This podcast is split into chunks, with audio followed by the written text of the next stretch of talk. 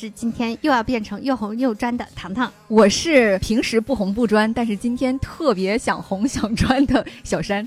我是公谷，哎，显显得我话好多。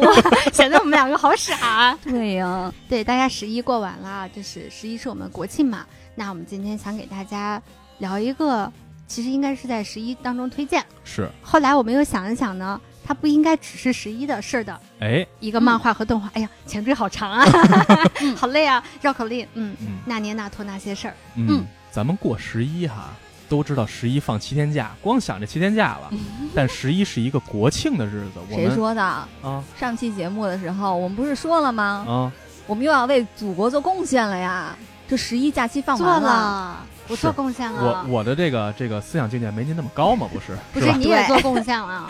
对我出去旅游 花了点钱嘛。对啊是，但是啊，咱们建国到今天七十多年，尤其我们这代人感觉不是特别强，觉得好像啊不，我很强。你老他妈撤我台。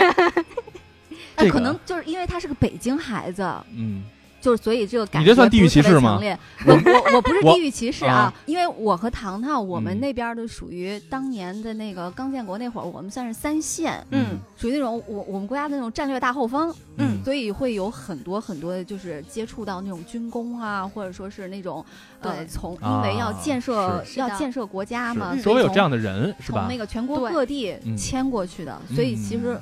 西安是一个人口非常非常的杂的一个地方。嗯，对，然后嗯加上我交通中枢嘛。对，嗯加上我还是因为家里有很多的老军人，嗯，所以呢，我一直沉浸在这样被教育的环所以你境当中。就得是又红又专的，哎是不是？嗯要不然的话，这这么多年的教育白家风。啊，这个 是不是？哎，你你怎么说话像像我爸一样？我刚认识糖糖的时候，我就惊了，他就是一个沉迷士兵突击的一个。对对对对，对今天大家又回应跟我认识到士兵突击对对对对。所以为什么要今天聊那年那兔那些事儿？是因为这个作品里头讲述了我们国家从一贫如洗到今天为止发展成今天这样儿，我们国家经历了很多很多嗯难也好，苦也好，嗯包括到后来的我们终于成长起来了，我们终于强大起来了，嗯，这样一个整个的过程。嗯而这些过程里有很多很多故事，很多很多细节，是我在看这个作品之前不是特别了解的，对，因为我们他帮我补的历史上了这课。对，因为啊历史书是没有办法把历史事件当中所有的细节对都去展现给大家的。对那历史书可能更多的是向你梳理一个比较完整的历史观，哎。它，告诉你大概是什么年份，嗯。大概有了哪些事情，嗯会告诉你一个相对简单的一些脉络。嗯。但其实历史事件之所以动人，嗯，就是因为那些细节。没错，嗯。没错。哎，说真他妈好说的。哎呦喂，嗯。不容易啊啊！听见你夸我，啊，去年是抗美援朝胜利七十周年，嗯嗯。刚好我们在座的糖糖，嗯。他爷爷嗯，也是当年参加过这场战争的。对，嗯。对老干部，而且那年那通那些事儿，嗯。它其实这整个的这个故事最主要的起嗯。是从抗美援朝战争对，他的开篇是从这儿开始讲的。对，对嗯，它嗯。第前面就是简单的交代了一下。就开始讲抗美援朝。对，漫画的话，第一话就是，对。嗯，所以咱这回在十一过完节之后回来，嗯。咱们赶紧录这期，嗯，目的也是说想跟大家分享我们看这个作品看完之后我们的感受。嗯，而且其实这个作品应该是你们两个嗯要看的比我要早的多得多得多得多。嗯然后我基本上是被谷歌催着看，赶紧看，赶紧看。嗯嗯，他跟我说，嗯，他根本不想看一开始，对，因为因为其实我早就知道，但是嗯然后我一直对这一类的就是作品作品没抱太大期待。就没没有什么感觉，就嗯因为经常听很多人在说说说嗯说，我一直没有找出来这个看的动力，结果嗯是被谷歌催着的。嗯他跟我说你看二十话，嗯，然后我一下就没收住，我看着看着，然后就一直跟他说，我操，真的好看，这也太他妈好看了吧，这个漫画就没停下来是吧？嗯完全停不下来。没错，嗯我当时看也这感觉。我当年嗯看他的时候，有一种在看黑猫警长的感觉。最开始就是啊看你一个小森林里面发生的那点事儿，哎，我觉得对。它会让我有一种终于不用再去背负着什么很，沉重的包袱，然后要先搞清楚联合国是什么样的机制，嗯然后完了我们五常是什么。嗯不用考虑这些基础的历史背景，嗯你可以没有这些知识，没有关系。嗯然后，但你能看得懂他在讲什么。嗯，所以当年我看他，就跟我小的时候看《黑猫警长》是一个感觉，而且看着看着就燃了起来，对，呃对，就燃了起来，太意外了。因为这个漫画吧，说实话，它就是一些特别粗糙的一些线条。这就粗糙了。真的是简笔画据，说那个作者麻蛇嗯，逆光飞行，刚开始是用那个鼠标画的嘛，嗯，然后所以那个线条真的是你看着，歪七扭我八的妈呀！然后嗯那个他写的那个字儿，我特别丑，太丑了。就有时候丑的你都认不出来，但是意外的就完全能进去，内容为王，人家是吧？真是的，是的。嗯。然后我也很意外啊，我一直以为他是一个每做一期他都会想得很清楚，这期大概要讲什么故事，嗯。要讲什么内容，重点是什么，嗯。会像我们一样有一个非常详细的策划。嗯，但好像人家就是每一次就是神来之笔，提笔就画，哎，嗯不是神来之笔，每每一画都神来之笔，我觉得这就是有点有点过了，有点啊有点过了，对不起，对不起，不要命了啊他肯定是没有提纲的，因为他嗯每一画吧忽长忽短，忽，大忽小，忽多忽少，就是对它作为一个漫画来说，没有那么多条框限制，嗯对是？吧？没有说今天画几篇、画几页嗯才能交稿，没有，嗯，人就随笔就来。嗯所以有的时候还要画一些我自己不想画拖更的剧情。哦，就拖更比那个正正片画的还多，对这这大哥也是一自由人，是吧？这个咱一说那年那兔那些事儿啊，其实可以分两个角度说，一个是漫画，嗯，一个是动画，对。嗯，直观上来说，好像我个人感受是动画一下火了。对，动画更有名一点，对嗯。在，但是在动画之前，人家其实已经连载了三年的这个漫画。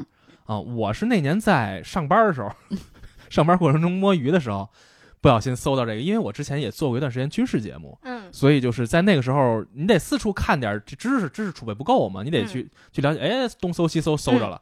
就跟小山一样，我就是一看光机，这一天稿都没写，就愣是愣是看了一整天。谷歌老领导，请一定收听一下我们这期节目。没有，后来一看他也看啊，所以就是在看这个的时候谷歌老领导后来发现，哎呦，这孩子看完了以后做军事节目做得更好了，提，升了，后来就给他顶了嘛。思想境 思想境界不一般了。漫画啊，尤其指代漫画这个作品，从咱的眼光看，就像是瞎画的似的。对，它真的不是传统意义上会去理解的那种，哎呀，漫画画工嗯特别的精致，剧情经过严谨的推敲，呃，嗯然后给你设计各种环节等着反转的那种，嗯还包括想象力爆棚的那种漫画，不是。嗯，你要抱嗯这种期待来了，那你预期会严重踩坑。对但是何不接受一个这么有趣的新形式的东西呢？我觉得它还挺有是意思的。，对，它是简笔画的极致，就是我嗯看过的啊，嗯咱不敢嗯说太狠了。看的过程中，我们虽然看上去这个画的特别粗糙哈，乱七包括八糟的。小山说那字儿胡他妈写，哦丑，嗯，对，丑。但是我感觉就是他把这些小动物们的表情和姿态描绘的嗯，太他妈漂亮了真的，就是每个小动物它的表情。在必要的那些情节下，那些表情真的淋漓尽致，特别特别到位。特别是兔，嗯。兔儿太好嗯还有脚盆鸡，脚盆鸡因为老包着老包着半张脸，这时候你应该说他呃，人家是鹤了，是鸡吧？不说鸡不说八，文明你我他，对，是鸡吧？是鹤。这个作品里头实际上是把啊，哦，对，糖糖这儿居然有一玩偶，哦在我说录糖糖跟他在在录音的 同时，我突然间意识到我们家有一个小兔子，还是正版的是吧？真的，你给麻蛇捐钱了，我朋友送我的，还戴着绿军哦帽呢。嗯你果然是又红又专。我们士兵突击的小伙伴送我的。哇哦，好，摆在中间，我们录这一期。看着他录。这个作品其实给大家没看过的先说一下啊，他把我们中国这片区域嗯，叫做种花家，对，那为什么叫种花家呢？就是中华家嘛，对。对，它全都是这些影射。对，然后我们中国呢，在这个作品里头，我们中国的形象。人们的形象嗯。是小兔子，嗯，美国呢影不，我们中国人还有一撮人的形象是小秃子。对，对在台湾省生活的这些小兔子被剪了耳朵，其实不是，其实是影射的人家蒋蒋蒋蒋委蒋委员长，对。对对，是小秃子。然后美国是人家国家的标志形象是白头鹰。嗯对为什么中国设计成小兔子呢？我看过一说法，说是中国有个说法叫“兔子蹬鹰”，是吧？啊就是鹰抓兔子，但是兔子往往能给鹰给蹬折了，嗯所以就是那我自己解读，我就觉得，嗯，就是兔子急了会咬人，就你们别欺负我。哎，这也是我听到过的一种，有道理，有道理我瞎。想的，看 看起来萌萌的、可可爱爱的、人畜无害的，嗯嗯，但是这个作品里兔子还有一个形象，就是一只黑兔，它这兔子它有时候是全黑，有时候是黑个半张脸儿，对。有时候是肚子黑了对，啊，就是这个兔子，大多数情况是它跟着的影子是一个龇牙咧嘴、红着眼睛的一只兔子，但是表面是一个笑眯眯的一个哎小乖兔。对，我觉得这个某种程度上讲也是挺有影射价值的，是吧？嗯，日本描绘成了一个鹤，嗯，系着小偷头巾的一只鹤，你要不说我都不知道它是鹤，对，但是它它就像一个胖鸡，对，就是只小鸡儿、小雏鸡儿的感觉，所，以它的外号叫做脚盆鸡，对，但是人家明明 是鹤啦。是鹤啦，对然后英国是一只大牛，嗯呃，法法国是高卢雄鸡嘛，对，就你看它这些小动物的角色都是和自己国家嗯。某种程度上讲啊是相关的有一些印度是象，白象，然后呢，越南是猴儿，对，然后巴铁是巴巴羊，对巴巴羊，哎，嗯。那小羊也很可爱，对，然后中东嗯。国家就是各种 各种打扮的骆骆驼，对，就都特别形象，你一嗯。看看两眼，因为这个作品我觉得它比国旗好认，呃，反正。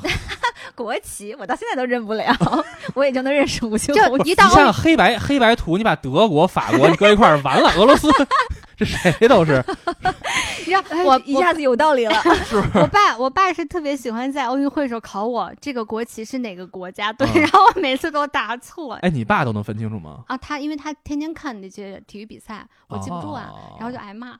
哦，对，所以你看，就动物形象比国旗好认。嗯，嗯，所以这个作品的画工和它的基本架构嗯就是如此，它就是嗯通过一些小动物们的日常生活来嗯展现世界近几十年、上百近代历史吧，其对的一些历史事件。嗯，所以这个表现形式我觉得特别有意思，吧？是的，嗯嗯嗯，跟大家说一下，这个漫画创作时间是二零一二年，所以你可能会觉得。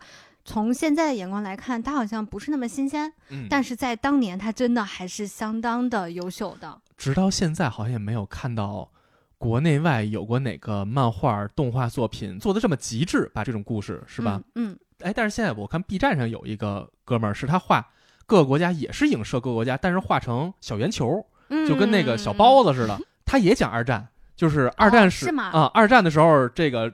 大家怎么跟德国打？嗯就是你一看嗯上来英国啊，跟俩小圆球，一个德国国旗的 这个小球，一个英国的，俩人嘣嘣嘣嘣配着音乐打架。后来啪把那个英国打跑了，完了一会儿法国蹦上来了，法国没两下就举小白旗儿跑了。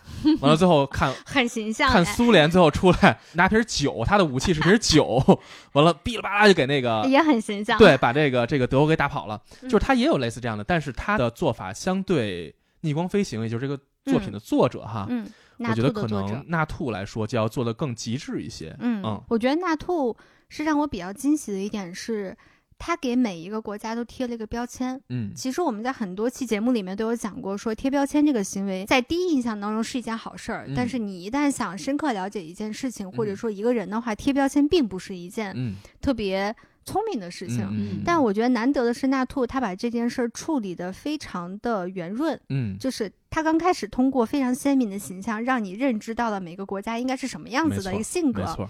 但是随着他的故事的展开，嗯他把很多不是能在标签上面展示出来的东西，嗯，他都用各种各样的办法给你展示出来了。嗯他让你清晰的认知到这些国家不是我画的那个形象，只是那个样子哦。我觉得简就是那年那兔那些事儿的一个代称。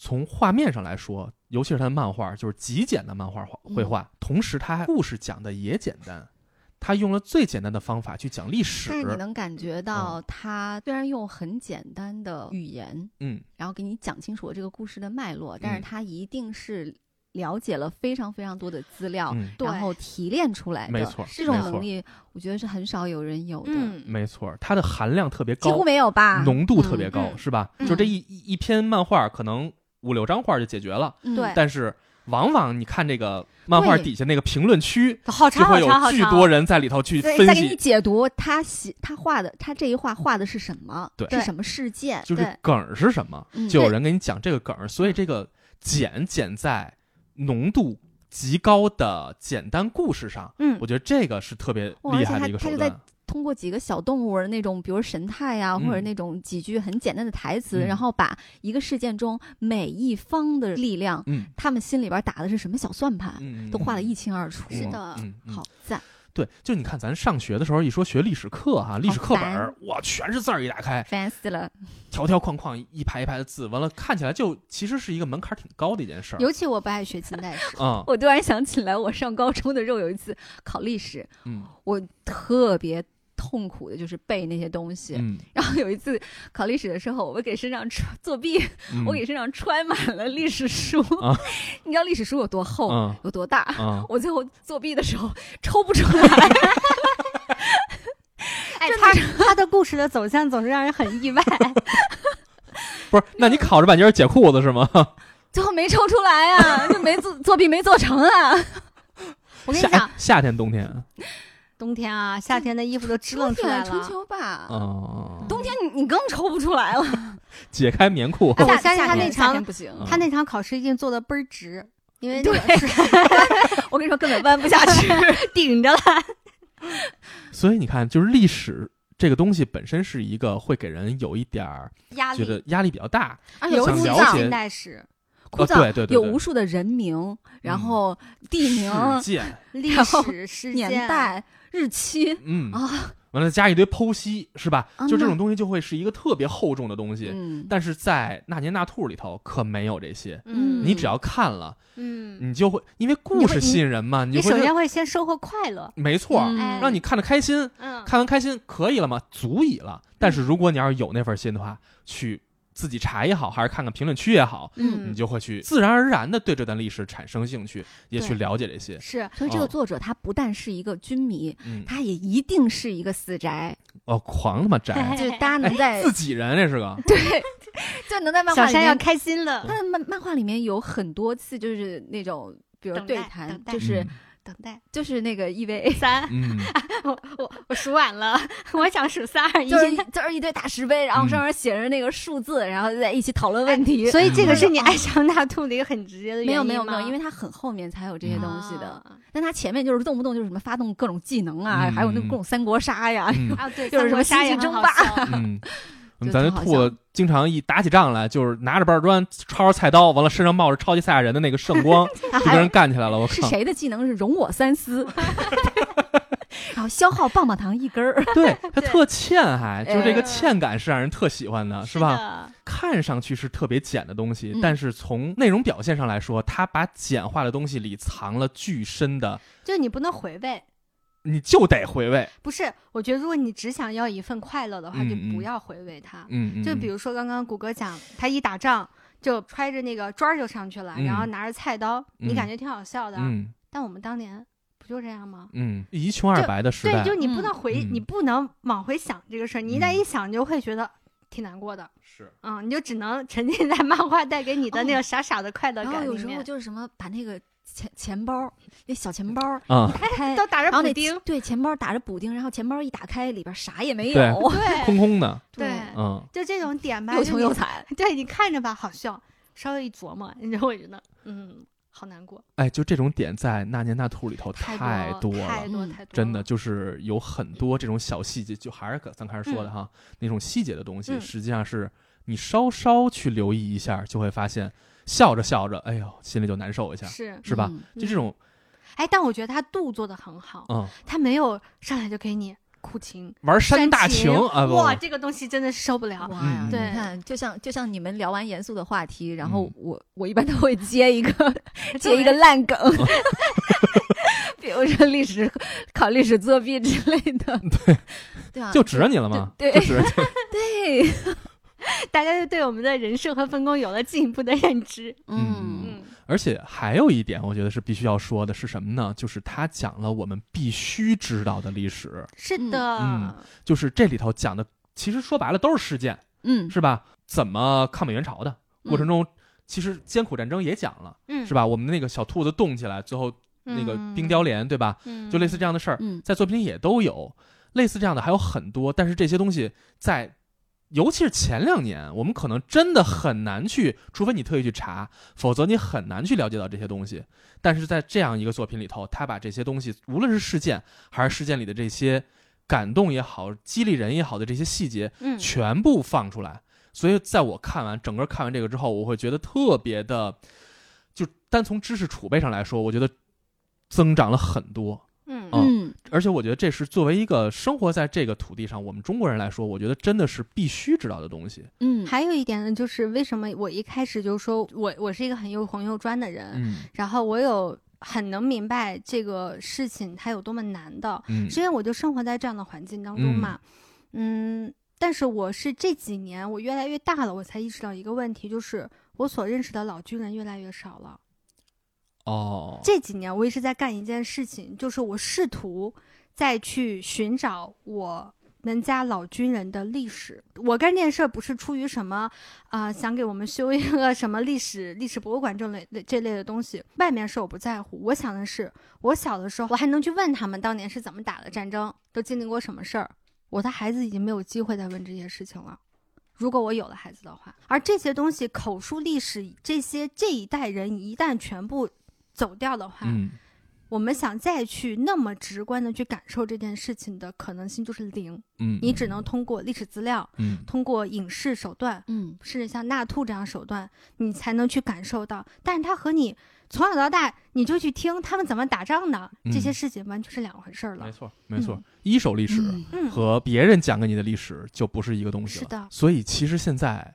尤其在今天啊，在当下，我们都知道，其实也无需讳言了，就是现在世界形势在逐渐产生变化，不是逐渐呃这 还在逐激烈的还在激烈的变化，它还在这个变化当中。还在变化。嗯嗯，就是今天什么样儿，是哪哪哪国哪个大哥出来说两句什么，明儿人就反悔了。就是现在会有一种很明显的感觉，就比如十年前、二十年前嗯的时候，我们好像就去想象未来是会觉得一直向上的，嗯一直会越来越好的。嗯但是走到现在就觉得，我的妈呀，嗯，黑天鹅完全就完全看不清未来会变成什么样。没错，哎，这是真的感受。就仿佛嗯有一种觉得以后的黑天鹅事件会越来越多，嗯不确定性会越来越强。嗯嗯嗯，尤其在这个时候，我们再去看这个作品的时候，我觉得可能和我头两年看的时候那个心情是不一样的。那糖糖，你看《那年那兔》动画的时候，你什么嗯感觉？因为我是先接触了一个网络上的一个帖子，然后当年，哎呀，这是一个暴露年纪的故事。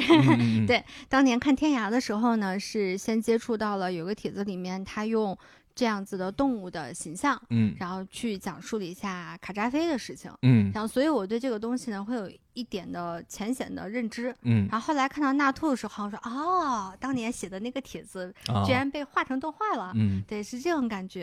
然后第一次看的时候呢，发现有很多知识，大量的知识其实是在我们的课本当中基本上都已经嗯讲过了。嗯嗯，没有觉得有特别特别强烈感受，因为那个时候刚开始更新嘛，嗯内容也不多。嗯嗯，但是越看吧，越觉得，哎呀，我们太不容易了。嗯就是尤其他后面随着他的故事的展开，一步一步到新中国成立，然后到我们两弹一星的引爆，嗯然后再到我们整个国家的这个建设，嗯，然后你会觉得我们真的走到今天这一步。我说实话啊，嗯我个人就会觉得，除了我们中国人的勤劳努力、奉献以外，嗯运气真的是一件特别重要的事情。嗯就而且就赌国运这个事情吧，不知道为什么，嗯而且不但是运嗯气，我们总能在很多很多的你在后来看，嗯算是一些转折点的时候，嗯去做出一些有利于我们的选择。是虽然它并不是非常的正义嗯和完全正确的，但是对我们来说是绝对是有利的嗯选择。嗯是。然后当时看完它，我觉得最大的感受应该是我终于能够去理解了我们家那些老军人，嗯他们当年为什么可以为一个看起来特别虚无缥缈的那个梦想、那个理想，然后去奋斗？为什么他们可以这么热爱这个国家？嗯，以及他们当年到底牺牲了些什么，奉献了什么？是他们那一批人。对，嗯不是我们家单指我们家这这些嗯老军人，是他们那一大批人，他们所做的所有的事情，没错。包括现在，其实我看到我的父母，对吧？我们都会说我们有代沟，我们有思想的鸿沟，我们有嗯很多处理问题不一样的地方，也嗯会有争吵。嗯但是他们那一代人其实也奉献了特别特别多。嗯就我觉得我看完《纳兔》之后，我可以去理解他们了，嗯理解这两代人了。嗯嗯，会把有一些非常抽象的历史能够具象化的明白，哦，原来我们是这么过来的。当时刚刚看这个的时候，因为还很年轻，嗯所以我可能和当时社会上某些风气有一些相似，嗯，就是特别爱抱怨。啊，嗯就比如说抱怨为什么我们生活没有美国人那么富足，是吧啊为什么我哦我倒没有抱怨过这些。嘿 啊我抱怨过，我看我的觉悟还是比谷歌要高。我我曾经我曾经嘛，这个只是，但是当我看了之后，我我才意识到我们到底是怎么回事儿。啊，而且这个我觉得特别对我来说特别难得的地方在于什么呢？就是其实这些东西之前无论是上课也好，还是周围家里人也好，都告诉过我，但但我们是他们不理解，对吧？但是我、嗯那个那个角度没切到我我理解那个那个面儿上，所以我老觉得就是再加上有点叛逆吧，当时小嘛，所以就老觉得嗯不对不对不对，我才是对的。嗯，但是直到看完这个之后，我觉得挺难得的，是他把我扭转过来的，是。就是原因就在于这些历史上的这些活生生的小兔子们，嗯，它都是真人嘛。啊包括我印象特别深，其中有一个段落就是讲的其实是中美当时蜜月期的时候，嗯，咱们国家一个上将刘华清司令，对对对对、啊，那张刘华清照片太心酸了。对，当时曾经去美国那个舰上去看他的那个航母舰载机，对对，那张照片就是他探着身子，就是小心翼翼的在那块去望，小兔也是这样的，就踮着脚尖就这样子够着去看还。斜着眼睛是吧？对，那啊是我们国家的将军啊。对啊，所以当时看这个这个作品的时候，我是当时看那个评论里头有说啊，这是当时的刘华清上将，我才弄明白哦，原来当时我们的正国级的人物在那样的场合下，他也是那么卑微。不，这我觉得这不是卑微吧，就是他至少是小心翼翼小心翼翼的那我觉得他种感觉。他是很想拥有。我说那个卑微不是人格上，也不是国格上的，嗯是我们渴望吧？是那种我们就是穷，我们就是没有，我们嗯就是在那个时候我们的技术就是跟不上，嗯，而且那那种种感觉就是非常非常复杂的就是那种嗯卑微感。我之前都不知道，不知道这个东西是这样的，嗯嗯，这么牛逼，嗯，哇，好想拥有。嗯，对就是震裂兔子三观嘛，对吧？对。被鹰将震裂了三观。而且那个动画版，我觉得非常难得的一点、嗯。就是它每一集的那个片尾，嗯。它是有真实的历史照片的。嗯。就是你说刘华清去美国的那一次，他最后那个有一张合影，嗯是嗯嗯嗯几个咱们中国的那个。军军人。站在中间，然后旁边是两边是美国的军人，嗯。然后人家人高马大的，嗯。然后咱们都是那种嗯，面黄个肌瘦，个头小小的，嗯。然后那个军服也是那种那种皱皱巴巴的感觉那种，就是就是六七十年代就那样的，嗯军绿色。蛮心酸的。真的是心酸。这个嗯必须得说，确实是有差距然。后嗯我跟你说，然后然后我马上就去看了咱们那个仪仗队，哦刷了 马上去刷了几个仪仗队的视频。啊 对对对，仪仗队真的是太抚慰人心了哎，。你看我是不是又 又把气氛扭转了？是，所以说嘛，就是你看他这个这个作品里用那张特别简单一张小图，嗯把一个真实的历史照片还原之后，嗯对于我一个普通的、普通的不能再普通的一个普通当时的社会青年来说，嗯，我就会觉得让我巨受触动。哎，我觉得你说到这个，我突然想到一个，就是你感觉每一只兔子在里面都长得一样，嗯，但又感觉每一只都长得不一样。那里头是有我们的元首兔的，对，就是大量的兔子，哎大量的。量大量带着圣光的，说了几句说了几句话，对。然，后对方就那脚盆鸡都傻了。对。就是它里面有很多兔子长得很像，但是你又能分得清楚它们谁是谁。对，啊，我觉得这点挺牛的。对对对对对嗯因为，我在那儿当时看漫画，看完漫画，然后再看那个动画嘛，有嗯有两句话让我印象特别深，嗯一个就是“勿谓言之不欲也”，嗯，嗯，还有 一个就是就是等我死吧，还有一个是我们没签过的纸，就是一坨屎，嗯就是厕所里的屎，对，就是厕所里的屎。嗯我，觉得我操牛逼！精辟啊，真的是精辟啊！就是这里高度提炼的历中国的历史规律，是特别还有国际政治手段。对，所以你看最近这几年在网上就是能咱能都能查着啊，就是。在电视台里，尤其是新闻里头，我们嗯看到的国家级之间有什么会议之后的那些嗯发言稿嗯，的解读方式，他给你翻译了。嗯就这些东西是在那年那兔之后才出来的。嗯而真正最早做这个翻译的，实际上就是那年那兔，对，就是刚才那个“勿谓言之不欲也”。嗯嗯，实际上别怪我就是提前没跟你说。对，对等死吧你，洗吧你。所以就是它有很多超前的地方，而且它确实是用一个特别容易被我们普通人接受的方式去告诉你爱国是一个什么感受，是我们为什么要去爱国，我们怎么去爱国。嗯。在曾经那个年代里的爱国是一件好像说出来特丢人的事儿。嗯，尤其年轻人，年轻人老觉得，哎呀，爱国土了吧唧的。所以你知道我有段时间很不招别人喜欢，哦，对能理解吧？，对对对对对，嗯非常不招你因为你很正嘛。嗯，对，但是因为有那年那兔那些事儿等等一批的，我觉得是各个地方出现的这些文艺作品也好，还是文字作品也好，就这样的嗯宣传手段，嗯让我们慢慢意识到了爱国是一个在这片土地上需要的一个基本的生活方式。嗯哦而且说实话，我确实是不是一个很红很专的人，嗯然后当年也是非常愤青。嗯但是我在看这个漫画和动画的时候，特别是漫画，嗯我会有一种感觉，他并没有把那个小兔嗯，塑造成一个完全伪光正的一个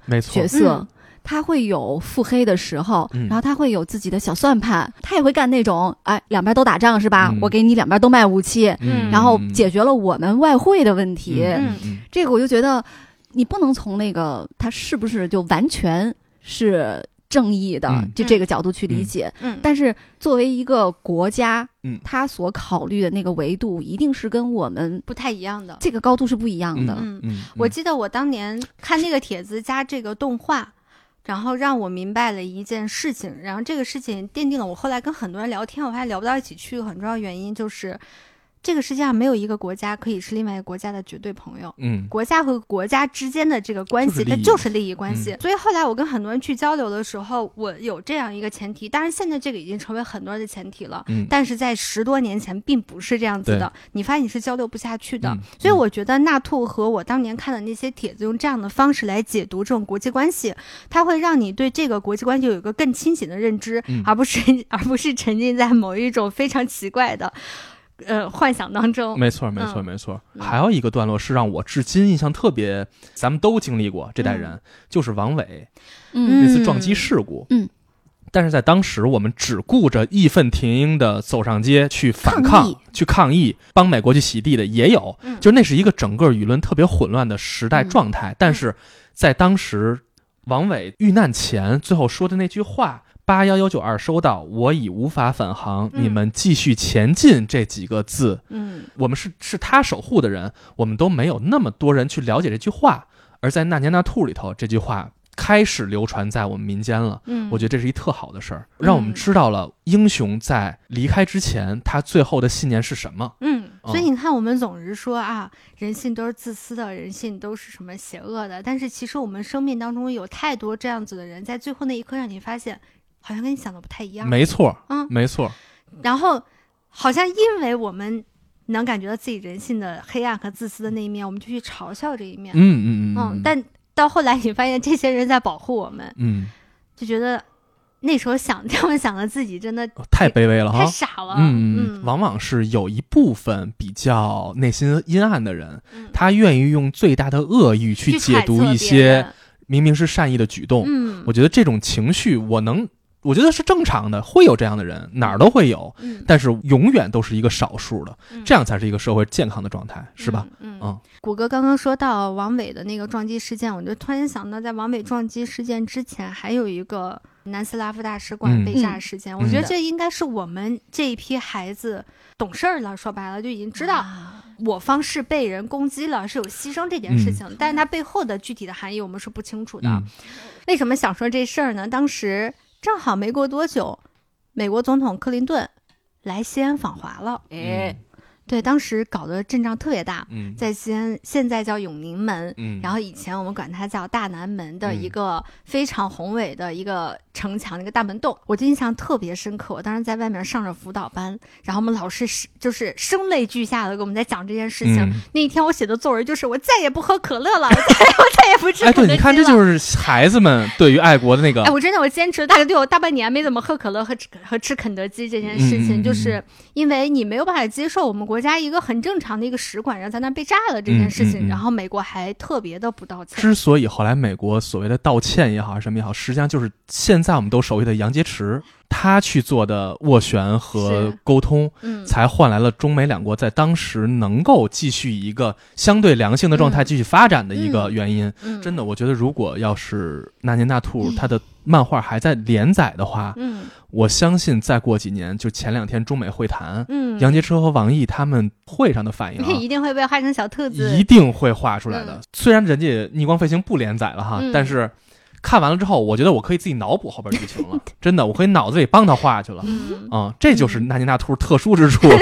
是吧？就其实，在看纳尼纳图那些事儿的时候，你要开弹幕的话，就经常会看到的一句话就是“我操，竟然在这里又破防了”，嗯，就是就各种。催泪，嗯或者说是弹幕全都是什么，呃这里忍不住流下眼泪啊嗯什么的。它确实是一个，他画的明明那么可爱，嗯嗯，然后那些配音也是很可爱的那萌萌种，嗯。但是你又会每次都忍不住觉得好难过。嗯。抗美援朝战争要开始打嗯。了，然后大家就开始跨过鸭绿江了，就小时候唱那歌嗯“雄赳赳气昂昂跨过鸭绿江”，嗯。然后到了第二集就开始讲他们是怎么样子在那儿，就冰天雪地里边儿，就是两个小兔子，怎么去嗯埋伏？，对，在那儿埋伏的时候，就是说那个不要流口水，因为会被冻住，会冻住，然后那嗯。那边那个说不要流眼泪，嗯。眼泪也会冻住，然后等到他们开始就是准备要冲锋的时候，那只流口水的小兔子发现嗯。流眼泪的小兔子已经起不来了，嗯。它已经冻死了。嗯。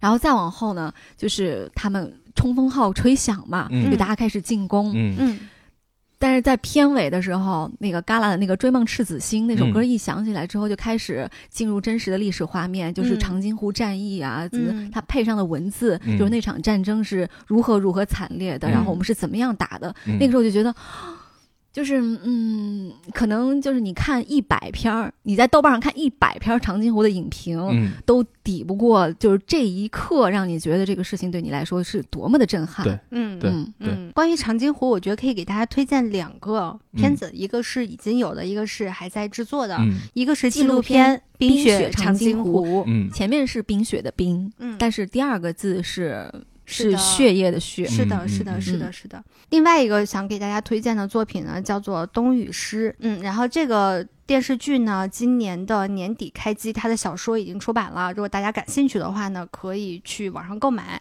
然后它讲的也是长津湖的战役，聚焦的依然是蓝小龙的编剧蓝小龙的作品当中那个永远都会存在的主角，就是七连。推荐这个电视剧呢，是因为它的编剧蓝小龙是《士兵突击》和电视剧《我的团长我的团》的编剧，导演呢也是这两部电视剧的导演康洪雷。嗯，那他们品质的保障。嗯，对，然后如果你们不知道他们分别是谁呢，或者说这两部电视剧是什么呢？可以这么说，这两部电视剧捧红了中国现在中青年代的男演员，嗯。大家所熟知的像张译。张译、段奕宏，然后廖凡、啊，王宝强啊，王宝强。嗯。其实都是从这几部剧里面走出来的，嗯，如果大家去看一下评价，这两部剧拍的也确实非常好，嗯，所以我们大家是很期待这个剧的。还有一个特别特别感动的，就是第一季的第四话，嗯，然后是那那一话是战争结束了嘛？还有一个镜头就是三八线，嗯勿谓言之不欲也。嗯然后镜头一转，就是纯白的背景，有两只小兔子，嗯其中一个小兔子就坐在地上，然后另外一只小兔子呢走过来坐在他身边，嗯身上挂满了奖章，嗯嗯然后他就在跟他说那个哦，当年就是咱们就是意思就是咱们在打仗的时候、嗯。啥也吃不上啊，嗯。看人家美军的那个罐头就啊，就馋得流口水，嗯。然后现在我们有自热干粮了。嗯。就是加水嗯。就能热，嗯，里边还有肉。对。啊，意思我们现在的生活已经很好了。嗯，当时你羡慕的我们都能实现。对，就是嗯其实就可惜你看不到的。然后嗯。两只兔子就就抱头痛哭。嗯更加受不了的是这一话的结尾，嗯。还是《追梦赤子心》搭配的那个真实的历史画面，就是就是我们去把志愿军烈士的遗遗骸。骸接回来，就一人一个木箱子，小然后就小骨灰盒应该是，还挺大一盒子。嗯。但是你看那个盒子密密麻麻的，嗯。就感觉能排满了整个机场。嗯，然后就我们的仪仗队，嗯。就真真的就是站的笔直的，嗯就三估计有三军仪仗队，嗯。嗯。然后捧着他，对就大家一一个一个的往那个盒子上面盖盖国旗，嗯嗯然后就接回来。嗯，就当时那个画面就呃受不了。嗯，接烈士的遗骸回国这件事儿，到今天为止已经发生过很多次了，就是我们已经接过，陆陆续续接了几批了。嗯我觉得一次比一次要更隆重，嗯，我觉得这就是对他们最大的安慰了，嗯是吧？是的，而且不只是接烈士遗骸回国这件事儿，其实在当时抗美援朝战争结束，快要结束的时候，对国家也曾经有过非常高规格的接待仪式，接待仪式，去嗯接当时被美军俘虏的战士们。当然，糖糖你家是有这样的经历是吧？对我爷爷嗯他恰好就是接俘虏的人，他当年是志愿军后勤部一分部汽车十团的政治处主任。嗯，他需要做的事情呢，就是用他的交通运输车，嗯把我们的俘虏运回国。嗯，我爷爷写过一篇那个回忆录。嗯。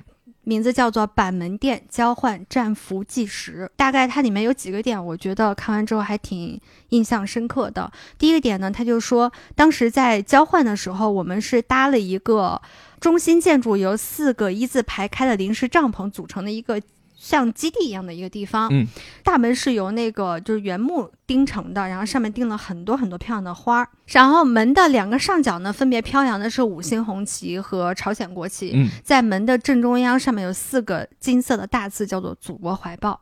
重新回到祖国怀抱，然后等到了那一天交换俘虏的那一天的时候呢，美军开着押俘虏的车，对，押俘虏的车就来了。他们看清跳下来的人的时候，其实挺诧异的，嗯因为那些人穿的是美军的新式军装。嗯，但是这些人下来就开始做一个动作，嗯，他们看到对面是我爷爷他们之后，就开始疯狂的脱衣服，衣服所有的美式的衣服都脱掉了，朝着我爷爷他们就能跑的就跑过来了。我爷爷他们就要迎上去啊，嗯在迎上去过程当中，这些志愿军就扑进了他们的怀里头。他们首先接到了这一批几十位面黄肌瘦的伤员，有的是拄着拐棍的，嗯然后跌跌撞撞走过来的。他们很多人都是只有二十出头的年纪，嗯非常非常年轻。对，然后有很多人已经没有了头发，面目是很木讷的一个状态，痴呆。这个原因呢，后来经过调查呢，得知是美国人用电刑给他们造成了巨大的伤害，留下了嗯终身的残疾。就严刑拷问了。对，嗯。然后他说有其中有个战士是两个眼睛都瞎了。嗯。那个战士胸前还被刺了四个大字，嗯。叫做“反共抗俄”。比如说，还有什么失去双臂的战士，然后刚被那个担架抬到了我们国家的这个这个基地这一方的时候，他就滚下了担架，嗯。然后去亲吻我们的土地，然后哭泣。嗯。这还不是最残忍的，二十八名重残伤员被抬过来之后，他们被俘的时候只有轻伤，身体健全，但是美军没有给他做治疗，所以随着他们回来的只有十条大腿，二十八个人。当时我爷爷说，他当时看到这个情景的时候，整个人都惊呆了，因为算年龄，我爷爷那个时候也不是很大，嗯也差不多就是三十来岁的嗯样子，嗯嗯，很年轻。然后他说，他当时整个血液都凝固了，大嗯脑都是一片的眩晕。嗯当时在现场有一个法国的一个人道报的一个记者，然后非常气愤，就是说联合国军在扼杀人道主义，完全违背了遵守国际公约的诺言。嗯其实这些故事你们听到的像板门店交换站这样的内容，都不是我爷爷亲口告诉我的。嗯虽然我们小的时候他经常跟我们讲什么小萝卜头啊这种嗯故事，但我两个爷爷都非常抗拒去跟我们讲真实的战争故事是什么样子的，他们不愿意讲。太他们伤痛了是吧？对他们可能更愿意讲的是今天我有没有见到毛主席，有没有见到周总理，嗯嗯然后特别骄傲的跟你讲说我有多少个毛主席奖章怎么的。但他们你一旦涉及到真实战场的时候，他们就闭口不言了。嗯包括我姥爷身上有弹孔这件事情，弹片儿打出来的嗯弹孔，他都不愿意提。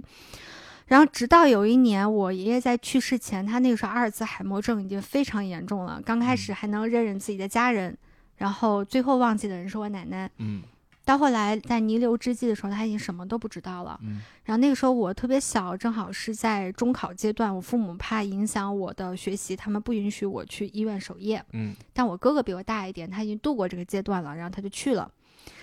但也就比我大一岁，所以那时候还小孩儿心性。然后有一天我哥回来，特别兴高采烈跟我说：“给你讲件事儿。”我说咋了？他说：“爷爷昨天晚上说个特别有意思的事儿。”我说：“他还能说啥呀？”嗯他说：“他昨天晚上睡梦当中就一直在喊两件事，你猜猜哪两个？我说有打麻将嘛，因为我爷爷嗯人生最爱的就是打麻将嘛。他说有，嗯然后还有一个你知道是啥吗？我说啥？他说手榴弹来了，快趴下！嗯那个时候我们俩真的把这当笑话在听。嗯嗯嗯，哇，到我上了嗯大学，然后我再回过头来再回顾这段历史，我突然有一天我就眼泪就绷不住了。嗯就是你想啊，他已经连他的孩子嗯都不说我们孙子辈儿了，嗯他血脉亲人他都忘得一干二净，弥留嗯之际阿尔兹海默症好多好多年了，他只记得的是趴下，手榴弹要炸了。嗯，就你想，这个战争带给他的创伤和嗯他对于、而且他还在提醒战友呢。对他还在嗯提醒战友，嗯就这些东西是在他的骨子里，是在他的筋里面已经抹不去的东西，但是他从来都不愿意告诉我们。嗯。但其实《纳兔》里面，它除了讲这些真实的战争历史故事，我觉得它还有一条支线呢，就是去讲一下在曾经我们百废待兴的那个时候，嗯我们又是怎么一步一步走到今天。哎，我们感觉国家还比较强盛了哎，富强嗯起来了，好像我们离我们想要的那个中国梦，星辰大海。好像没有那么那么的遥远了。对大国梦也是这里面一直一直在重复对啊，的。我们的目标是星辰大海。嗯，嗯就很多嗯。的小兔子，他们就一直在说，那个嗯。每个兔子心中都有一个大国梦嘛。嗯，对嗯对对嗯。所以很多人就说那个那年那兔那些事儿，就是你一开始就会弹幕满屏，就是梦开始的地方。嗯。嗯，可能刚刚我们聊的关于战争那个部分的东西，是我们都没有办法直接亲历的了。嗯像我顶多也就是听我爷爷和我姥爷他们能够给我讲一讲，嗯，就已经是比一般人能够接触到的信息要更多一点了。嗯嗯但是后面要讲的这个部分呢，要么是我们的父母参与过的，要不然就是我们现在正在经历的。嗯，谷歌作为一个土生土长的北京孩子，他可能意识不到家乡变化这件事情。我狂意识到，不是不是。孩子来说。不是，但像我们的感受，就是因为我们常年都在北京待着，嗯。每一年就回家两次，哦，就会有特别大的变化。嗯。变化是什么呢？比如说有一年，就原来西安绕城墙那一段呢，嗯。有就叫环城路，嗯结果有一年他修了个下穿隧道。嗯不是在上面走的环线了，而是在下面走的隧道来嗯分流那个主干道的这个压力。结果我印象特别深刻，有一年我回家刚建好第一年，我闺蜜开车带我出去玩儿，嗯那是大南门呀，我从小到大就在她跟前长大的。嗯我闺蜜带我走那条隧道的时候，我压根儿没有认出来那是南门出了南门之后，我我问我朋友到哪儿了，然后他就跟我说你到哪儿到哪儿哪了。我说南门呢，他说过去了。嗯我说怎么就过去了呢？我们为什么没有走那个盘道？因为原来没有隧道的时候，我们必须要绕着那个城墙门走一圈，我们才能到马路对面去。它有隧道啊，你没有意识到这个问题吗？我完全没有意识到嗯嗯啊，有隧道啊！啊，我我现在还没有意识到呢。有下穿隧道了。对，要不然你现在回西安已经算外地人了。啊，真的真的，我现在回去跟我闺蜜吃饭，他们问我吃啥，我说你们定吧，我是个外地人。嗯嗯然后再一个就是我男朋友，他嗯那儿变化更大了。他们家那个原来是农村，然后每一年我们回去都会租车，嗯每一年都会发生一个一模一样的事情，就是嗯迷路走错路、嗯迷路，嗯而且每一年迷的路都不太一样，有太多这样子的事情。每一年我们都会觉得，天呐，这个城市又变得跟我想的当中不一样了。嗯。直到现在它才发生变化，你想想当年那种变化，那真的就是翻天覆地巨大的变化。嗯。但是有一些东西它是一直保留下来的，啊比如说在西安的很多地方你可以看到，不是，嗯。你可以看到很多很多和我们在那年那兔那些事儿里面看到的那些历史相关的，就比如说我和糖糖所居住的西安非常非常有名的全西安最漂亮的一条路友谊路，嗯，它其实是一五计划的时候，不是那个有很多的苏联援建嘛，嗯然后派了很多的专家过来，嗯因为我们那儿是算是三线嘛，专家那个时候住在人民大厦，是我们那儿可以说是当时是最好的嗯一个。宾馆了。嗯嗯嗯然后他们每天要去那个测绘局那块儿，工作。嗯那时候我们那儿就是特别破，嗯但是苏联专家每天都要走啊，嗯所以后来就修了一条那个时候挺短的一条路，嗯叫友谊路然后后来中苏友谊对对然后那个路后来就不断的延长延长、延长、延长，就它现在成了一个东西向的一条对非常长的七公里，然后嗯沿途名校无数，从嗯中学到大学。都有。还有就是我们西安有一个公园叫做莲湖公园，哎，哎，这个莲湖公园也很有来头，就它里面有个雕像，嗯，啊这个雕像雕的是小萝卜头儿，对 就不知道小头头，现在的孩子还有没有人知道但是小萝卜头儿？我觉得这节目要掰，这不是西安旅游节目。不，但是他小萝卜头是新中国历史上年龄最小、最小、嗯小最烈士小的一个烈嗯士。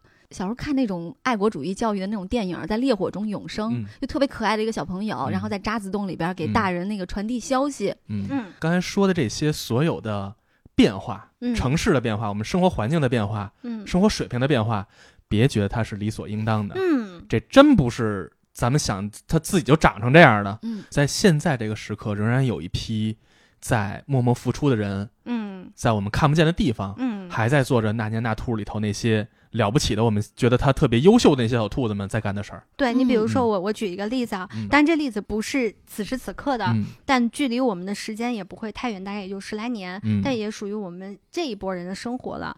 这个事儿呢，是演员张译他嗯讲的。他当年是在退役之前是北京战友文工团的一名军人，嗯文艺兵算是。嗯他们当时有一个非常重要的工作，就是下基层给基层的军队嗯进行文艺演出。嗯然后有一次，他就去到了一个非常偏远的一个国境线上的一个戍边的一个小岗楼，嗯嗯应该算是。然后那个地方就两个人，两个很年轻的兵，嗯带了一条狗。嗯然后那天特别有意思，他们就在礼堂给他们演出，一个下午呀，使出了浑身解数，然后各种抖包袱、讲段子、二人转、讲相声、演嗯小品。那一个下午，这两个军人都没有笑。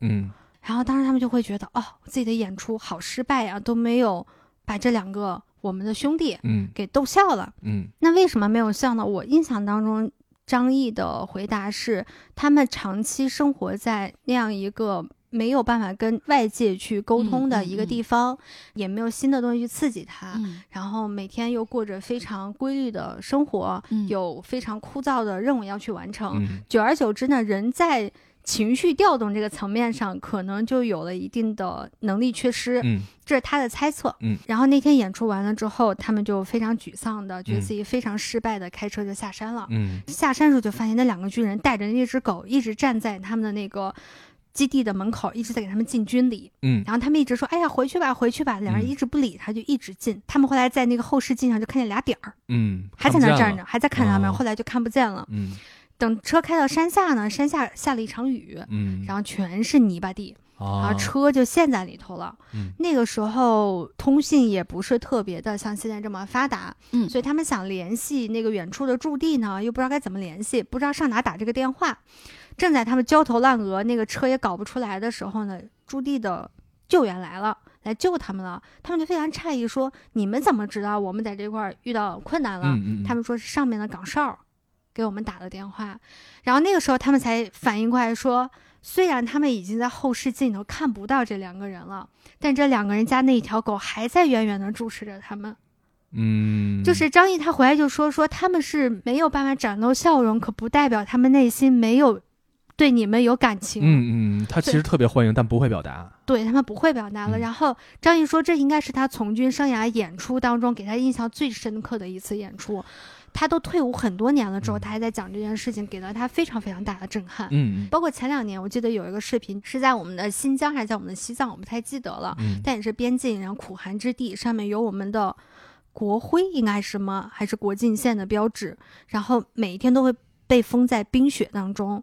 我们的战士每一天都要冒着巨大的冰雪去把我们国家的嗯。这个颜面给擦得干干净净，向别人展示，从这里开始就是我们嗯。中国了。嗯我就会觉得这些东西你说出来，它是多么千军万马的胜利吗？不是，嗯，但只有有了他们，我们才能坐在这里，嗯好好的去嗯聊天和讲话。说实话，如果这些话搁在我看《纳兔》之前，嗯，我那心里面没有什么太大的感感触。嗯然后看完之后，哎，是不是不一样？了。小兔子的，就满脑子都是小兔接近了一些，子，是吧？那种感受。嗯，我跟你说，就是我之前做节目的时候，接触了一批也是戍边的战士，但是他是来北京学习。嗯他跟我说，他是在大西北，具体那个事儿我没法说啊。那个地方就是嗯他是在做一个机密地方的一个戍边，就是能猜到是什么？其实是嗯是是，因为我对这个不太了解，我就跟他聊嘛。我说：“那你嗯干什么呀？每天就跟那儿待着嘛？”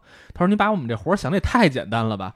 说我们每天每个人要出到军营外，到这个戈壁上嗯步行巡逻，干嘛？就是要预防有外部的人员嗯跑到我们这块儿来，去捡我们不能被捡走的东西。嗯，嗯大概能知道是什么单位。对对对，嗯，所以他就说说每天我们都要走十几二十公里，轻轻松松。说嗯如果要是稍微区域大点的话，走三四十公里也不是不可能，不可能。嗯说我们每天都要走，所以他们的工作，你看着好像就是走哈，但是工作强度是非常大的，所以要全神贯注啊！你要关注地面上的每一个细节。没错，因为在远处也许你没注意那块儿就是一个人啊，对在戈壁上，对吧？嗯所以他们的工作强度很高。嗯再一个，像刚才糖糖说那个，我的那个小战士跟我讲的，他们那个岗哨有五个人，嗯所以他们常年是五个人在一块儿。我说那你们在一块儿的时候，平时聊天吗？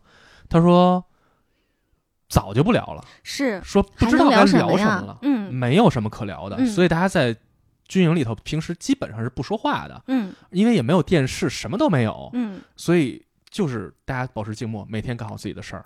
所以他们的生活其实还蛮苦的。太苦了，简直是，嗯这个是我能想象的极苦了吧？嗯嗯，我还有一个，也是我之前做节目需要采访的一个人。嗯咱们都知道，疟疾在咱啊国内已经被基本算是扫平了，是吧？嗯咱们也都知道屠呦呦是谁，嗯，是吧？嗯但是这也是个英雄，对对对人当类的英雄。当然是了，但是事实上，在屠呦呦在做青蒿素研究阶段呢，咱们国家有几个科研所在同步这件事儿，并不是只有屠呦呦一个人，而且大家是是其实是信息共享的。某种程度上，我是去广州采访的这个老人，他叫李国桥，他当时在业界的应该说地位吧，到今天为止，嗯地位不敢说跟屠呦呦齐名，但是基本上也不会差了太多了的一个老人。嗯当然说让我去采访他，我原本想象这个老人会生活在一个特别优越的环境里头，过着不错的生活，因为毕竟是一个大科学家嘛。嗯结果到了之后，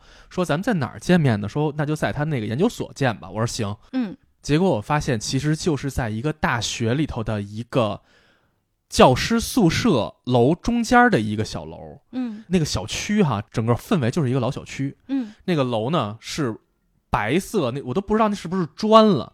那样的一个楼，我当时觉得我说这是吗？我来错地方了吧？后来他们跟我说说你就在这等一会儿，他就下来接你来了。嗯那个楼真的特别破旧，然后开门的是他的助手接我上他那个实验室里等着。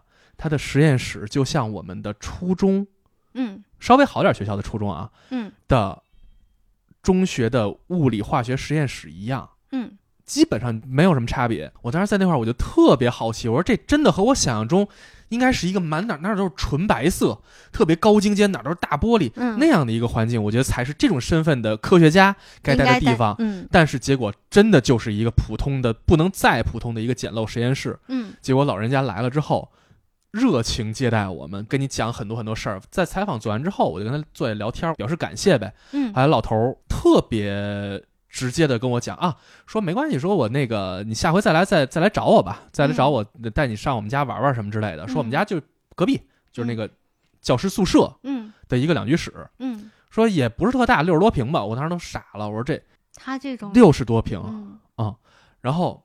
他跟我说说过两天我要出差了，我说你去哪儿啊？当时还那个新冠疫情还没起来啊，嗯。说我要去非洲，我说你这干嘛去啊？他说是国际疟疾的这么一个什么卫生组织，在非洲某个村落里发现了疟疾的大爆发，啊说找他让他去那块儿当地，因为他在不久之前刚发明了一个治疗和预防疟疾更先进的一种药，因为国内咱已经没有了，嗯。没有试验场了，所以他去到那边，人家说说你拿这个药在这个村里做实验吧。嗯。他所说那些人的名字全是国际组织里的外国名字啊，以联合国字头的这样的单位，嗯。所以他所接触的是那样的世界，他所研究的是这样的领域，嗯。他的地位是这样的身份，嗯。结果他在国内的整个的他的状态、生活环境却是这样的，嗯，真的就是看完之后让我觉得特别难受，你知道吗？首先，我是觉得你作为一个这么了不起的科学家，已经年近晚年，都已经八十多了。嗯我说你是不是应该过更好一些的生活呢？咱不用说大别墅、我大豪车，我其实觉得这种是用咱们用咱们的价值观去考量他，嗯，因为他们的关注点完全不在这里。没错。嗯但是呢，就是他可以不需要，嗯，但是我觉得我们应该给，这个是我的感觉，就是嗯。你可以觉得我住这儿挺好，你给我这个，你你给我一宫殿，我住着都一样。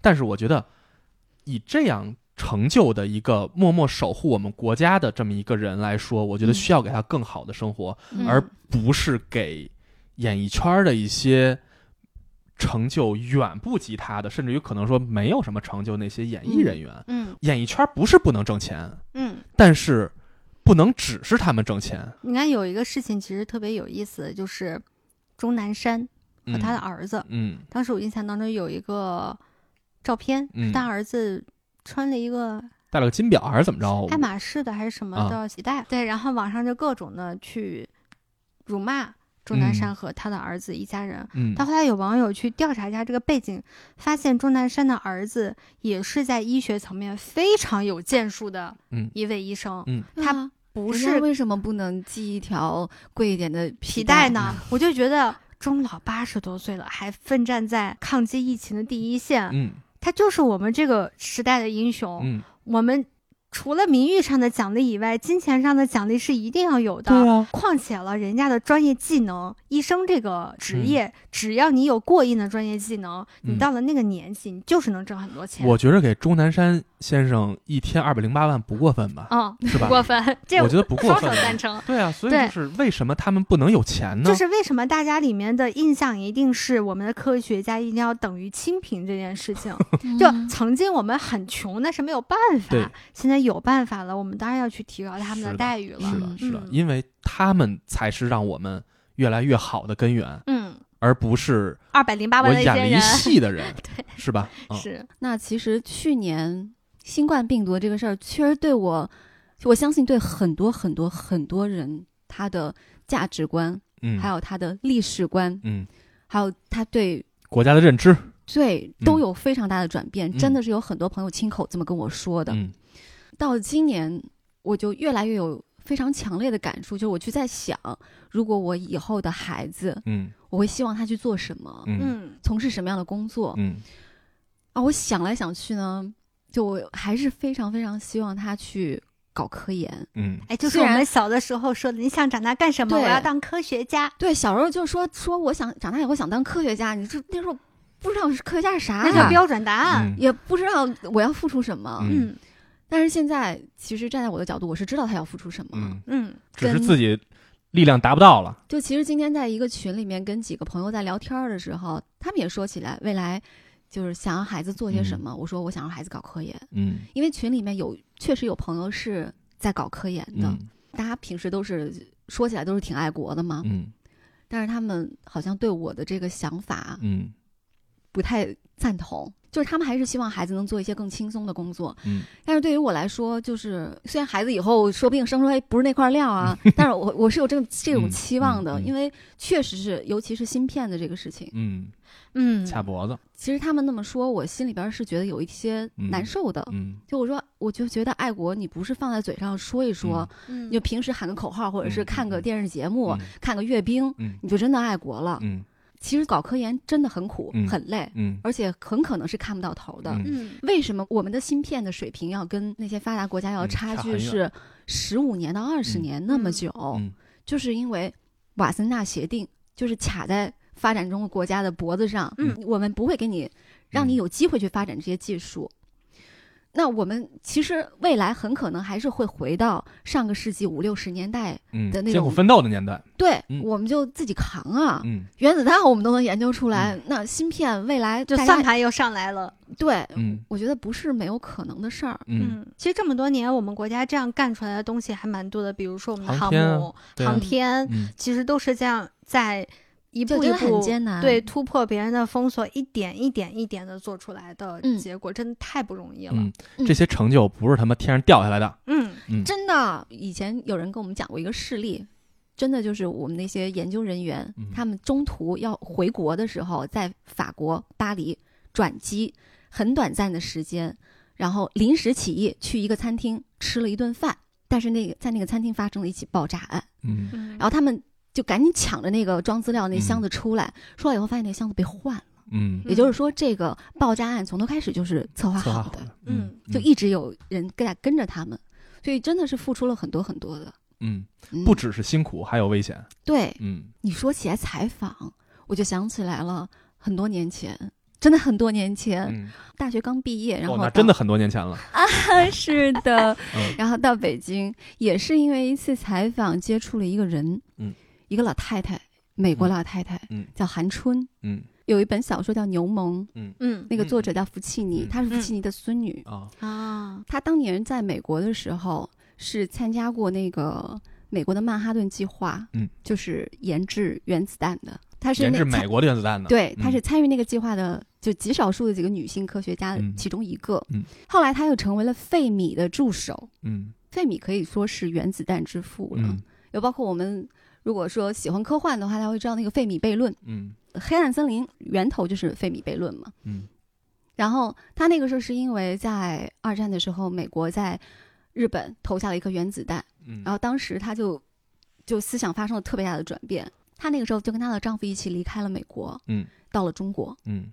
因为那个时候是就追求共产主义嘛。嗯嗯她那个时候就到了我们西安，嗯。然后在我们西安的草滩那个地方建了一个农场，嗯。嗯，开始养奶牛，可以说是那个时候，那个时候西安那一带的小朋友啊，如果家里面能喝得起牛奶奶的，那基本上都是他们养的奶牛。啊。后来她和她丈夫又来到了北京，嗯。到了北京之后呢，他们是在那个小汤山那儿有一个农机站，嗯。在那儿继续养奶牛，嗯。然后就住在那个农机站里边的一个小院子里。我那时候去他家的时候，就是觉得就像一个特别普通的，就是八九十年代的那种，所有的装饰都还是那样。嗯那个老太太其实脾气比较古怪，嗯很难接触。你在采访她的时候，你很难让她就是对你有个好脸色。嗯后来 我发现，当时我是怎么样让她开始有一点好脸色的，嗯就是我有一次在北京的安贞桥那儿的一个地下通道，一个人摆地摊儿，一摊儿那个就是以前的那种宣传画，就是什么毛主席语录啊什么的那种宣传画。嗯我买了一沓宣传画再，见他的时候送给他了，嗯然后脸色立马变了，嗯，嗯，就立马就是有信仰，这是。对，嗯他是啊真正的相信这个东西的，所以他嗯才会离开美国到中国。嗯啊，嗯，她和她老公是中国第一波拿到绿卡的外国人。嗯，嗯有积极贡献的人。嗯嗯嗯刚刚我们说的这些人呢，都是他非常直接的、明确的为我们这个国家的发展事业嗯做出了贡献的人。嗯但我刚突然间想到，我曾经接触的一个人，你要从贡献和事业上来定义的话，我觉得很难。嗯但是他这个人，我觉得很有意思，想分享给大家，嗯是一个护林人一家子。嗯这个他们护的这个林呢，叫嵩山。嗯如果大家看过纪录片，如果了解中国远征军的嗯历史的话，就应该知道嵩山是一个非常特殊的一个地方，嗯在这段历史当中。我当年去到嵩山了之后，嵩山它是有两个山峰，我们当时说，那我们从哪儿爬起呢？嗯很意外，我们就在他的山脚下遇到了护林人一家人，嗯丈夫、妻子、孩子，还有他们家养的一只宠物狗和宠物鸡。嗯，然后当得知我们是来寻访，那鸡其实已经换了七代了，哎有可能，前面六只都已经做汤了。对，就是当他们得知我们是因为我的团长、我的团想来重走一遍嵩山历史的时候，夫妻两个就特别的激动，嗯他们就说，居然能有人关注到这段历史，嗯就很惊讶。嗯是那个松山战役的那个松山吗？是的，嗯哦，非常非常惨烈的一场战役。看，连我这种历史白痴，我也是知道一点的。就是这样，就是嵩山它所在的地方呢，叫腾冲和顺镇。嗯，嗯如果要是大家想去的话，是一个旅游胜地了。就如果你们要去的话，除了像火山公园啊、嗯这些地方以外，我还挺推荐大家去一个地方的，就是国殇墓园，是嗯我们国家现在唯一还有的一个关于国民党军人的埋葬的陵园。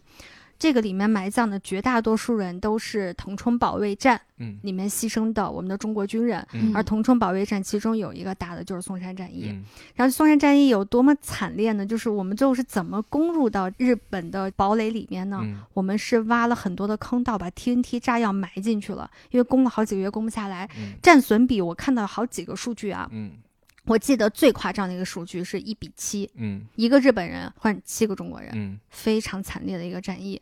然后后来我去到那个山上时候，我其实就想去看看，还能看到那些弹孔吗？还能看到那些清晰可见。对，非常清晰可见。然后那个护林人呢，就带着我们一路呢去摸了摸每一棵，他真的能记得每一棵拥有弹孔的树的位置。嗯嗯然后给我们讲当年的战争是是什么样的情况。我还爬过当年日军挖的那些栈道，嗯就是那些坑道，我都钻进去过，因为它还在嗯，挖的真的非常的好，非常结实。你想，这都多少年过去了，嗯，然后为什么我觉得他很有意思呢？就这个人，他后来跟我讲，他说他们家当时就在这个山下，嗯他们家后来被征做了当时的日军的医院。哦。嗯，所以他后来等到他成人之后，有了这样一份工作之后，他毅然决然的就回来了，嗯。回来这留在了这里头，带着他的妻儿守在了这个山里头，因为他觉得他的很多家人、很多亲人、很多父老乡亲，还有很多当年保卫嵩山的军人，都把自己的命交代在这儿了。嗯他守的不是一个单纯的神。嗯护林员他能讲的内容也就这么多，嗯他没有再分享啊，给你讲什么战史啊，什么东西，更多那些东西是我们通过纪录片和我们去参观那个陵园以及他的那个纪念堂的时候才能知道的东西。嗯但我依然觉得他很伟大，嗯就是他守护了一个这么小的一个历史。有记忆的地方。对，有嗯真的太有意义的一个地嗯方，每一颗弹孔它如数家珍。你想想，他每天要走多少遍那个大山？嗯所以我觉得就是包括看这个那年那兔那些事儿哈，嗯简单说它就是一部漫画，嗯但是看完之后，我觉得至少我们做什么伟大的贡献，嗯其实在座我们三个人都谈不上，我们真的不是。嗯，但是我们唯一也只能能做到的是什么呢？就是不忘嗯这些东西是真实发生在我们历史当中的事儿，嗯这些感动我们的人、感动我们的事儿和嗯那些屈辱的记忆，嗯我觉得都是需要我们至少是不忘的。我觉得这哦就是纳兔存在的意义。嗯，我相信这也是逆光飞行他所创作这个作品他最初的一个目的吧。嗯嗯，这是我的猜测啊。嗯还有一点，我就觉得我们不光要记住它，我们中国比别的国家有优势的一个很重要的地方就是我们有历史，嗯我们可以以史鉴今，嗯，对吧？那我们既然有过这么屈辱的历史，那我们就再也不要踏入进来了。嗯嗯，所以我们要学习它，了解它，嗯学习我们现在发生的这些事情，了解我们现在的国际关系。嗯其实目的也就是为了去实现那兔里面的小兔子说的我们的大国梦。嗯嗯嗯嗯那在最后呢，还是跟大家再推荐一下那嗯年那兔那些事儿的嗯漫画和动画，优先嗯可以看漫画，就是很傻傻的风格，很可爱。嗯嗯，就连我都觉得 都都都觉得沉迷，对我相信大家都会喜欢的。就嗯，小川说他沉迷这个事情是挺出乎我的意料的。嗯对，我这两天一直跟他们在在微信群里面刷屏，我估计他们两个都很烦我。嗯嗯，然后还有一件事情也很重要，就是如果大家喜欢我们的话呢，你记得要点赞。分享、留言、转发四连，然后我们这期呢也会在喜马拉雅的国风的新的一个推荐的专栏里面，嗯然后进行播放，也欢迎大家一起去听一下。那我们这期就到这里了，下期再见，拜拜拜拜拜。我们也是小兔子哦。嘿嘿向前跑。